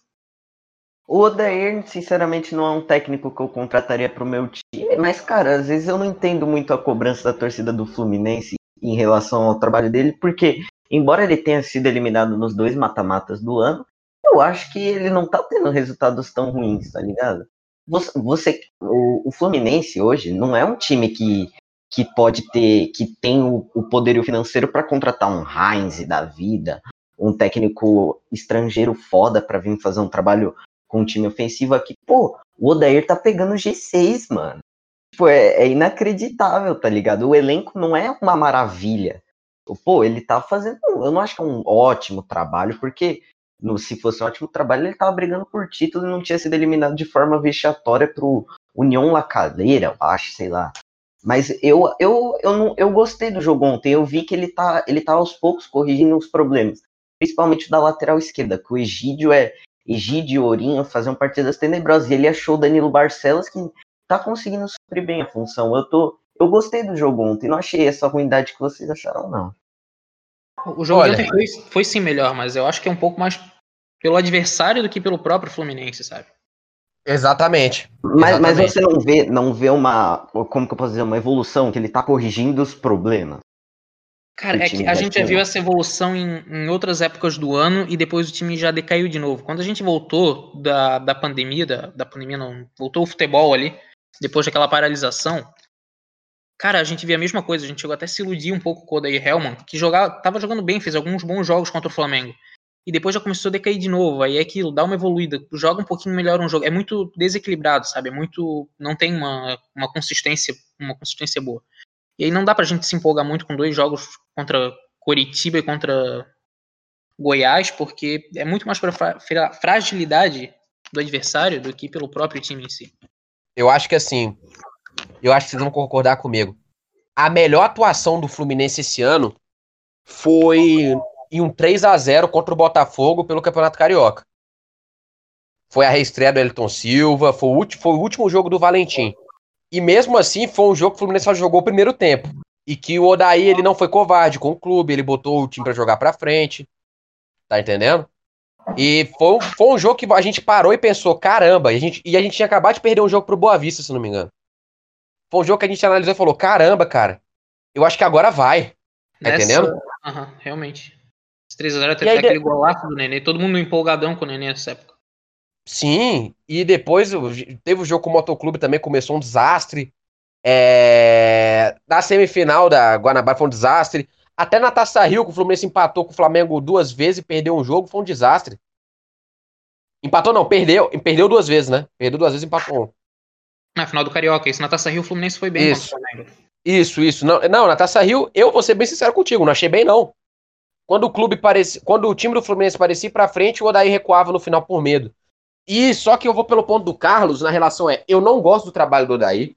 Eu acho que não é um trabalho compatível com a filosofia do Fluminense. Ah, mas o Fluminense tem um time horrível, não sei o quê. Cara, o Fluminense hoje tem uma folha salarial que ela parou de ser contada com 3 milhões. Hoje a estimativa da folha do Fluminense, a galera já disse que tá em 4 milhões e meio para 5 milhões de reais. Tá entendendo? Pelo e assim, se tem essa folha é porque tem dinheiro para pagar. Então, pelo dinheiro que o Fluminense tem, era para estar tá numa posição muito mais confortável na tabela. Pelo nível técnico do campeonato, era para estar tá configurando entre os quatro primeiros, sim. Tá entendendo? E era para ter uma filosofia de jogo, era para ter um técnico com uma filosofia de jogo. O daí não tem filosofia. Ele não sabe se ele é retranqueiro, ele não sabe se ele é ofensivo. E, ai, mas é, qual, qual o problema? Porque tem jogo que é jogo, tem situação que é para fazer uma situação de jogo diferente. Ok, mas você tem que ter um esquema tático definido. Não é colocando o volante para jogar de ponta e torcendo para que dê certo, como aconteceu no jogo de ontem, que o Iago deu certo pela ponta. Ou você colocando o time para recuar, fechar atrás da casinha, igual fez contra o Botafogo, que você vai conseguir ter um padrão de jogo. Tá entendendo? Você olha pro Fluminense, você não sabe se ele é um time que joga pela posse de bola, se é um time que joga valorizando o contra-ataque, se é um time que, que valoriza o lançamento pela intermediária. Você não consegue definir, porque o time parece que faz isso na, na situação de desespero. Não é nem no treinamento de jogo. Tá entendendo? Se todo fosse um time versátil, que... se fosse um time versátil era diferente, mas não é. Sim, todo jogo parece que é um, um time diferente jogando. Não, tu não vê um padrão muito diferente. Exato. Parece que é um começo de trabalho. Parece que é um começo de trabalho. Uhum. Porque assim, o Fluminense jogou contra o Curitiba. O mesmo 4x0 que o Fluminense fez contra o Curitiba, você foi ver o jogo contra o Botafogo, parecia uma situação completamente diferente. Ele não consegue manter um padrão de jogo. Sim. Tá entendendo? É, é, é assustador. E assim, vamos Mas... ser bem sincero, se hoje demitisse o Odair Helman, demitiu o Odair hoje, cara, a não ser que você tivesse alguma coisa engatilhada, como o Flamengo fez com o Abel, que estava engatilhado com Jesus, se tivesse engatilhado, sei lá, com o Roland, com o Renzi, com o Angel Ramirez, que eu acho que não acontece, não tem motivo para demitir o cara. Tá entendendo? Porque quem vai trazer pro lugar? Tipo, literalmente, quem vai trazer pro lugar? Não tem técnico melhor. Jesse, ó, mesmo que as atuações não convençam, uma coisa a gente tem que dar mérito pro, pro daí. O Fluminense em 2018 já ficou, não lembro se oito, sete jogos sem marcar gol. O Fluminense esse ano, no Brasileirão, dos 14 jogos, uns 12, 11 fez no primeiro tempo gol e abriu o placar. Esse Fluminense 2018 Sim, é um mérito. Ele, ele bateu o recorde da, da história do, do clube, sem, de mais minutos sem marcar gol. Um e isso, isso também mostra outra coisa. O pessoal tá achando ruim daí? Pode piorar. Mas muito, mas muito, muito, lógico, muito, muito. O pessoal reclamava de Abel quando veio o Marcelo Oliveira. Não, 2018 foi um desastre aquele ano. E foi o ano que a gente foi mais longe no Sul-Americana mesmo assim. Né? Futebol às vezes não dá para entender mesmo. Vale a pena ressaltar, retomando, vale a pena ressaltar que isso é demérito, tá? Isso é demérito, não é um demérito do, do Odair, do Fluminense, é demérito do campeonato. Porque esse ano o campeonato ele tá, ele tá nivelado por baixo. Teve crise de Covid, teve muita coisa que fez os, os times não conseguirem se reforçar. Só que a gente percebe que tá nivelado por baixo e o, o número de pontos está embaixo. Tirando os times de cima sim, da tabela. Sim. Tá Você vê tem um abismo muito maior. o líder do ano passado, que era o Santos, nessa 14 rodada, se eu não me engano, tinha 32 pontos. Hoje o líder tem 27. O Odaí tava no, com, com a mesma média de pontos, ele tava em nono ano passado. Com o Inter. E assim, cara, são decisões erradas que o Fluminense tem feito e que condiz com a escolha do Odaí. Tá entendendo? Porque o Fluminense ficou nessa questão assim, de não saber o que tá fazendo. Você pega a gestão do Mário, ela começa como uma gestão sendo bem aceita por causa de pagamento de dívidas, tá entendendo? De prometer um planejamento para esse ano. E quando o Mário rompe com o Celso Barros lá atrás, o que que fica indicado? Que, bom, o Fluminense vai se profissionalizar e entrar para um futebol moderno, vamos dizer assim, certo? Porque até então, a, a vinda do Ariel Roland, isso seguindo o discurso é, do pessoal do Mário, da gestão do Mário, ela tinha sido vetada porque o Celso Barros teria ido à mídia e melado o negócio, certo?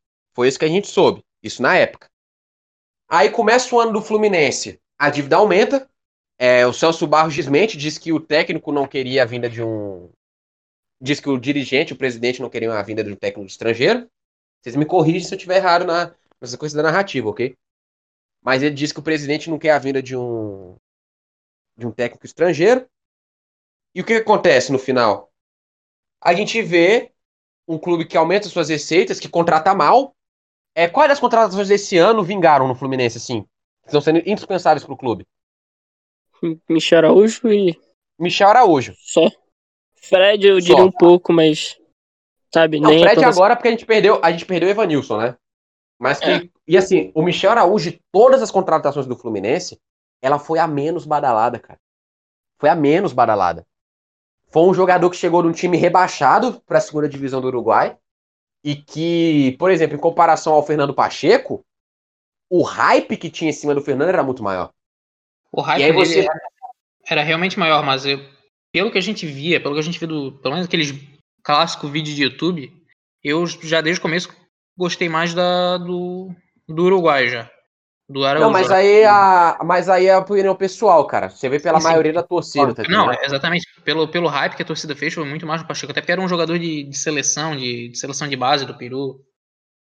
Então ele Sim, realmente assim, veio com muito mais expectativa e não tá correspondendo, né? E assim, aproveitando que você falou da base do Peru, vamos falar daquela parte que entrou bem no time do Fluminense. E uma coisa que eu sempre fico pé da vida com o torcedor e com, e com a galera mais do sofá é que analisa campeonato pelo estadual. O Fluminense fez o primeiro jogo contra o Boa Vista ridículo, ridículo. Que foi assim, o Marcos Felipe salvando, fez uma defesaça.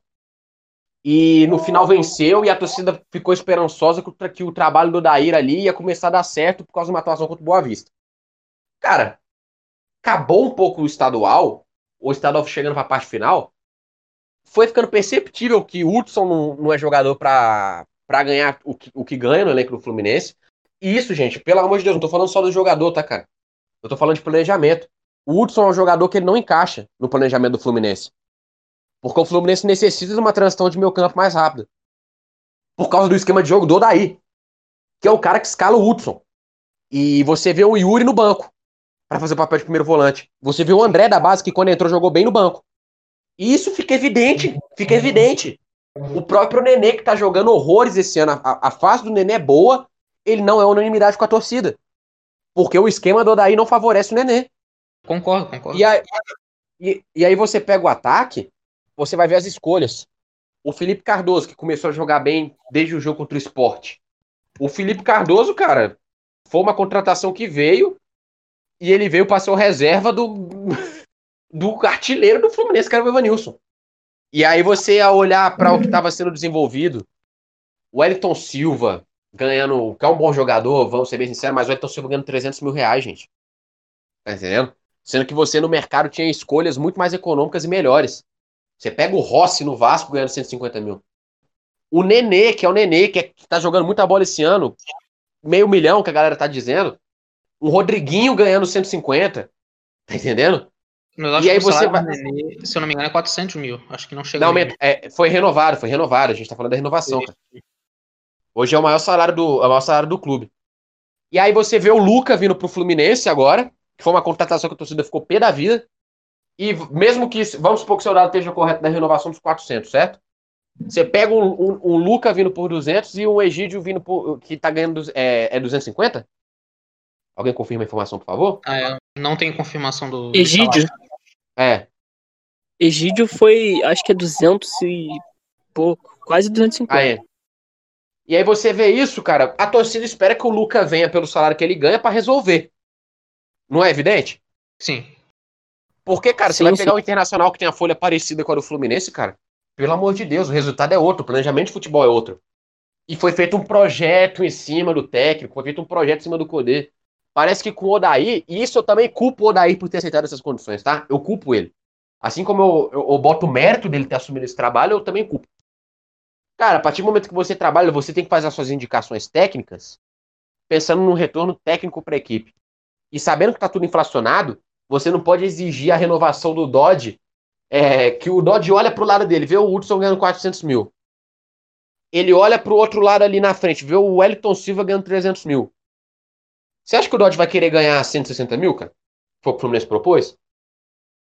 Você acha? Lógico que não, né? Ele tá tendo o E direito ele não dele. tá errado. E ele não tá Ele não tá errado. errado. A diretoria do Fluminense inflacionou a folha salarial do time. E aí eu falo, vocês lembram quando teve a demissão lá por telefone? Que era porque na época da gestão do Peter, ele colocou o Marquinhos pra ganhar 500 mil, tá entendendo? Colocou um bocado de jogador pra ganhar salário astronômico. No Fluminense, daqui a pouco, vai ter que dar um jeito desses jogadores sair, cara. Porque senão não vai conseguir manute... não vai conseguir fazer a manutenção do time, tá entendendo? Porque qualquer jogador que se destacar pelo Fluminense vai querer ganhar 600, 700 mil pra subir o Acaba valor. virando uma bola de neve, Esse, né? esse Toma. ano o Fluminense não me preocupa. O me preocupa ano que vem, que o campeonato, querendo ou não, vai melhorar de qualidade. E o Fluminense vai continuar isso aí. Eu, assim, sendo bem sincero com vocês, eu acho que, por exemplo, a renovação do Hudson, que está sendo encaminhada, e tem gente que fala que já até já foi resolvida, né? Que deve ser anunciada oficialmente. Se o Fluminense renovar com o Hudson agora, eu, já deixo de me preocupar para saber que vai ser uma situação real. Porque, assim, Nenê com contrato até o final do ano que vem, Hudson com contrato até o final do ano que vem. Vamos supor que o Dodge renove. O Dodge não vai renovar por menos de 300 mil Fluminense, tá, cara? Não renova. Não renova por menos de 300 mil. O Elton Silva ganhando 300 mil com mais dois anos de contrato. Cara, o Fluminense vai pagar muito para jogador que não, consegue sequência. Nenê tá craque, tá craque, mas a qualquer momento o nível técnico do Nenê pode cair. Até pela idade. Tá entendendo? O Hudson, a mesma coisa. O Hudson hoje, pra torcida do Fluminense, pro pessoal que analisa, não deveria ser titular. O Wellington Silva é é um bom jogador, mas o salário dele não compensa pelo nível técnico que ele entrega. Então, assim, tá muito complicado. E o trabalho do Odaí também reflete tudo. O Fluminense é isso, bagunça. E um campeonato, um campeonato da bagunça, o Fluminense é o time que tá bagunçado e que tá no meio, de uma- no meio de tabela bagunçado também. A palavra que define o Fluminense esse ano é bagunça. A gente não tá nem tão mal, porque essa palavra define, acho que 80% dos times que estão no campeonato. Com certeza. E o título desse podcast vai ser Bagunça. O episódio de hoje vai ser Bagunça. Porque é isso que o Campeonato Brasileiro tá. E assim, é, só pra dar um parecer assim, já pra gente já ir encaminhando o encerramento do podcast, o Corinthians teve o Seven Gohan Eriksson oferecido para ser o técnico. É um senhor de 72 anos que foi técnico da seleção inglesa. Ele acabou de ser oferecido. Oferecido para o Corinthians. Tava participando Último- de um programa na ESPN essa tarde, isso aí. O último, o último trabalho que ele fez foi no, no Xangai, no Xangai Chupeta, lá em 2016. Antes disso, ele estava no Leicester, em 2014, que ele ficou dois anos até 2016 lá, foi o último, foi o último trabalho de destaque de- do senhor. E aí que eu falo, cara, é, é estranho, é esquisito que ele foi oferecido e a torcida do Corinthians agora tá fazendo um pouco de esforço nas redes sociais, sabe? Pra falar do rapaz, do senhor, no caso. É, Isso não fica esquisito. isso. Fica esquisito pelo sentido de que o clube não tem um planejamento traçado para técnico começar a ser oferecido. Tá entendendo? E não é aquele oferecido em relação ao planejamento, é tipo, tá precisando, eu tô aqui. Que é a mesma coisa que, por exemplo, eu ver um time aqui do Brasil, olha, a gente tá em dúvida em contratar dois técnicos, ou o Klopp ou o Simeone. Entende? Parece que não tem objetivo traçado, não tem ideia de jogo traçado. Pô, a gente quer jogar defensivo, a gente quer jogar ofensivo com base no que a gente tem aqui hoje. é muito esquisito, é bagunça. E a, e a gente vai abrir nossa, nossa baguncinha final aqui, pedindo pro nosso querido primeiro começar pelo Carlos. Carlos, eu quero que você encerre com bagunça. Dê sua consideração bagunçada, sua consideração final. É, é isso. É o campeonato da bagunça. Enfim. Ricardão. Grande análise, grande análise de Carlos Bandeirinha sobre, sobre o campeonato. Mas é. O Campeonato Brasileiro é assim há anos. Eu acho que não vai mudar tão cedo. Vai, eu vejo pelo menos mais, mais uma, duas décadas do Campeonato Brasileiro aí nesse amadorismo. E quem, quem fizer diferente vai se sobressair. Quem fizer diferente vai vai estar tá largando na frente do resto e essa é a minha análise. Cadê o menor bom? Cadê o menor bom? O Robinho veio aí. O Robinho tá vindo. É isso. Só tem isso para falar. Olha, antes de encerrar, eu vou falar para vocês a campanha que acabou de surgir no Twitter, tá bom? A torcida do Vasco vendo os nomes especulados e aqui o rapaz cita Dorival, Dunga, Filipão e Abel. Ele diz: só há uma solução. Caiu na colina e esqueceu do Gardenal. Lisca doida é bacalhau. Aí a bagunça completa. Aí é o que define o Vasco do Campelo. Hospício. Hospício, loucura e como vai ser o título do podcast? Bagunça. E assim que a gente se despede de vocês, eu agradeço vocês por ouvirem mais esse, esse episódio do podcast. E assim, gente, a expectativa que a gente tem pro nosso Brasil, pro nosso futebol brasileiro é complicada, mas se Deus quiser, tudo um dia irá se encaminhar. Meu nome é Manuel Luiz, espero que vocês tenham gostado. Tamo junto. Valeu. Falou.